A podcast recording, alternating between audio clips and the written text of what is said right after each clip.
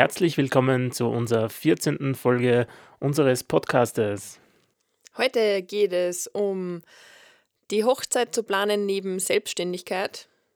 Was bedeutet das? Wie viel Zeit haben wir gebraucht? Wie viel Zeit ähm, hat es uns einfach gekostet, die Hochzeit zu planen? Natürlich ist so ein Fest immer eine Herausforderung, das Ganze zu planen. Man kann ja eine Hochzeitsplanerin oder einen Hochzeitsplaner hinzuzuziehen. Wir haben das Ganze aber für uns geplant, also wir selber, nachdem wir doch schon etwas Erfahrung von unseren bisherigen Hochzeiten mitnehmen, wissen wir ja, auf was wir Wert legen und was wir gerne haben wollen und vor allem, wann muss man was machen. Das ist das Allerwichtigste. Selbstverständlich muss das Tagesgeschäft für uns, also die Hochzeitsfotografie an sich weiterlaufen und unsere eigene Hochzeit darf nicht sofort in den Mittelpunkt rücken. Natürlich ist es ein Hauptbestandteil unseres Lebens, aber zum richtigen Zeitpunkt. Somit haben wir ganz am Anfang die Location gebucht und einige, einigen Dienstleistern haben wir schon vorher gesagt, dass wir sie gern dabei haben wollen, aber noch keine Details ausgemacht. Das heißt, die Floristin, der haben wir gesagt, du, ähm, es wird irgendwann im Februar sein, bitte heute mal den Zeitraum frei und ähm, so haben wir eigentlich die ganze Hochzeitssaison, das heißt äh, Juni, Juli, August, September, noch sehr viel gearbeitet und wenig geplant. Die wichtigsten Sachen waren natürlich die Location, die ist eh schon ganz bald fixiert worden und ausgesucht worden. Und dann war immer peu à peu, dass wir halt immer wieder Kleinigkeiten fixiert haben da drauf geschaut haben, Listen erstellt haben, was wir wirklich alles brauchen und dann diese Liste eben abgearbeitet haben, sie mit Dienstleister getroffen haben und so immer wieder was ausgesucht haben bzw. finalisiert haben. Dann hat es natürlich ein paar Termine gegeben, sowie den Ehevorbereitungskurs oder das Trauungsprotokoll, äh, was man bei der kirchlichen Ehe braucht, wo wir selber nicht alles gewusst haben, muss man gestehen. Also das sagt dann, dann die Sekretärin vom Pfarramt, was man alles benötigt. Und ähm, da gibt es dann Termine, die man nicht übersehen sollte. Weil wenn so ein Ehevorbereitungskurs ausgebucht ist, dann kann es sein, dass man drei Monate noch darauf wartet, was in unserem Fall äh, dann erst nach der Hochzeit gewesen wäre. Also Termine unbedingt im Auge behalten. Weiters finde ich es ganz gut, wenn man sich gemeinsam als Paar einmal die Woche oder einmal im Monat hinsetzt und gemeinsam entscheidet, was braucht man denn, was wollen wir alles haben und dann auch hinsetzt, zu sagen, hey, da die Floristin hat gefragt, wollen wir das oder wollen wir das. Ich habe immer geschaut, dass wir alle Informationen benannt haben und dann gemeinsam alles entscheiden. Und nicht, dass man zwischen Tür und Angel, hey, wir fragen jetzt das oder entscheiden das, sondern ähm, dass man sich da eben einen ganzen Nachmittag oder zwei, drei Stunden zumindest Zeit nimmt, um, wo es nur um die Hochzeit geht. Vor allem da auch wirklich beide Partner sich die Zeit nehmen, weil wenn das einer entscheidet und dann der andere mitkriegt und der vielleicht auch was ganz was anderes haben hätte wollen, ist natürlich dann eine blöde Situation, dass schon was entschieden wurde, was aber dem anderen nicht so ganz recht ist. Dann hat es ein paar Dienstleister gegeben, wie ähm, bei den Ringen zum Beispiel, wo man natürlich hinfahren muss, äh, aufgrund der Ringgröße und das zu entscheiden. Auch das gehört eingeplant. Und vor allem bei den Dienstleistern dann nachfragen, wie lange brauchst du, bis der Ring fertig ist. Es ist also nicht gut, erst zwei Wochen vor der Hochzeit den äh, Ring auszusuchen, sondern eben schon ein paar Monate vorher.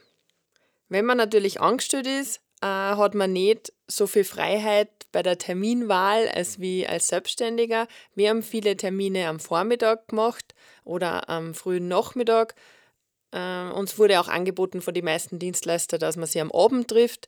Äh, wir haben es dann eben auf den Nachmittag verlegt, weil man immer gesagt hat, der Abend ist dann gehört einfach uns, beziehungsweise unseren Brautpaaren, die ja meistens äh, zum, ähm, zum Kennenlerngespräch eben abends kommen. Alternativ sind uns natürlich auch immer wieder Termine am Wochenende angeboten worden, die wir aber dankend abgelehnt haben, weil es uns im Grunde genommen ja sogar unter der Woche lieber ist, als wie eben an den Wochenenden. Wenn man da also auch als Angestellter äh, flexibel ist, dann kommt man auch die meisten Dienstleister mehr entgegen und schafft natürlich schneller mehr Termine. Weil wenn ich nur Freitagabend kann, äh, kann immer nur einen Dienstleister treffen oder mit dem was koordinieren. Und sonst äh, ist man da ein bisschen freier. Mit unserer Floristin haben wir uns dann und unserer Dekorationsdame haben wir uns vor Ort in Gmunden getroffen, im Gmundner Berghaus, damit sich der äh, die komplette Location anschauen können. Das ist was, was man natürlich nicht unbedingt machen muss. Äh, man kann denen auch freie Hand lassen. Wir sind ein bisschen ähm, perfektionistisch veranlagt oder wollten halt einfach sicher gehen, dass unsere Wünsche da wirklich ähm, aufgenommen werden und dass man vor Ort sagen kann, hey, da ist das, was mir nicht gefällt, bitte das gehört weggerammt oder wie auch immer oder genau dort wollen wir den Tisch stehen haben. So haben wir das gemacht und das war zwei Wochen vor der Hochzeit. Vor allem kriegen die Dienstleister dann bei so einem Lokalaugenschein gleich einmal mit, wie groß ist die Location, wie hell ist sie zum Beispiel, was braucht man alles an Dekoration da drinnen, wie viele Kerzen, wie viele Lichter, wie viele Blumen, dass sie einfach ein Gespür dafür kriegen, wie das vor Ort ausschaut. Also eine Empfehlung ist es auf jeden Fall, sowas zu machen. Ob ihr das mit den Dienstleistern gemeinsam macht oder ob sie die Location alleine anschauen, beziehungsweise ob sie die Location sogar kennen. Weil wenn es eh irgendeine typische Hochzeitslocation ist, kann ja sein, dass euer Dienstleister schon des Öfteren dort vor Ort war. Wir haben geschaut, dass wir alle Termine mh, mm, bis Mitte Februar, also zwei Wochen vor der Hochzeit, erledigt gehabt haben, auch beruflicher Natur. Äh, vor allem in der letzten Woche von der Hochzeit wollten wir eigentlich überhaupt keine Termine mehr haben, weder beruflich noch mit Dienstleister, weil wir gesagt haben, wir wollen uns da einfach entspannen und darauf einlassen. So ganz funktioniert hat es eh nicht, weil wir haben am Dienstag vor der Hochzeit noch ein Shooting gehabt, äh, aber Mittwoch und Donnerstag waren wir dann wirklich frei von irgendwelchen Sachen und haben eigentlich alles so gut organisiert gehabt, dass uns auch keiner Mittwoch oder Donnerstag äh, per Telefon genervt hat oder Fragen gestellt hat und haben somit am Freitag ganz gemütlich geheiratet. Wir haben natürlich den Mittwoch und Donnerstag dafür genutzt, unsere Sachen für die Hochzeit vorzubereiten. Das heißt, unser Gewand zusammenzupacken und alle Dinge, die wir eben von zu Hause für unsere Hochzeit gebraucht haben. Das sollte man natürlich auch irgendwann im Vorfeld machen und nicht erst am Hochzeitstag selber. Das ist auf jeden Fall eine Empfehlung. Beziehungsweise sie über die letzten paar Wochen Gedanken darüber macht, was ich denn alles brauche und man eine Liste anlegt, die ich dann vielleicht sogar abhackeln kann, dass ich eben am Packtag wirklich alles einpacke und so für die Hochzeit alles da habe. Bei uns ist da nämlich ein kleines Malheur passiert. Wir wollten eigentlich unsere Hochzeitskerze mit unseren Taufkerzen anzünden. Ich habe beim Einpacken die Hochzeitskerzen bei uns in der Garderobe liegen lassen. Ich habe zwar dann meine Mama am Samstagvormittag angegriffen, dass sie die noch abholt, Sie hat es zwar abgeholt, aber sie hat dann bei der Trauung selbst auch vergessen, dass sie die, Hochze äh, die Taufkerzen mit in die Kirche hineinnimmt. Somit waren bei unserer Trauung die Kerzen im Auto und wir haben unsere Hochzeitskerze dann mit einer anderen Kerze entzündet. Hat auch gepasst. Im Grunde wissen es nur drei Personen, also Tom, seine Mama und wir zwar, dass es anders geplant war. Die anderen Gäste haben ja keine Ahnung gehabt, dass das so gewünscht war. Ja, wir sind gespannt. Ähm, wie viel habt ihr schon geplant von eurer Hochzeit? Wie viel Zeit ist es denn äh, bei euch geworden? Ähm, über das haben wir noch gar nicht geredet, wie viel Zeit das es eigentlich war. Ich habe einmal so überschlagen.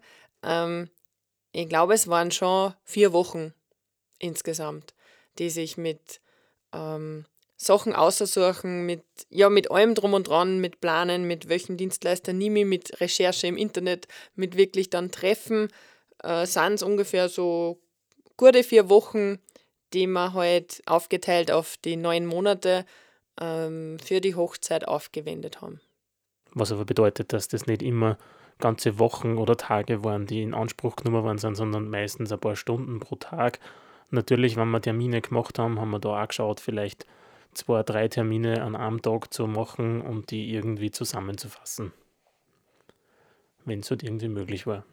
Wir würden euch noch auf den Weg mitgeben, nehmt euch wirklich die Zeit und schreibt euch die Sachen zusammen, was ihr zu planen habt, dass ihr einen Überblick kriegt, vielleicht auch mit einem Terminkalender dazu, um sich Daten aufzuschreiben mit äh, Enddaten, das heißt, man äh, kürt ein Datum aus, bis dorthin sollte das gemacht sein, dass man wirklich den Überblick hat und nicht auf irgendetwas ganz Wichtiges zum Schluss vergisst.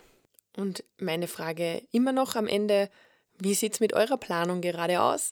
Lasst uns einen Kommentar auf Instagram, Facebook oder auf unserer neuen Seite www.abenteuerhochzeit.com. Äh, dort findet ihr auch alle Folgen und ein paar Fotos dazu, ähm, die man ja beim Podcast sonst nicht unterbringen kann. Und als Fotografen ohne Fotos kann man einfach nicht leben. Wir freuen uns auf die nächste Folge mit euch.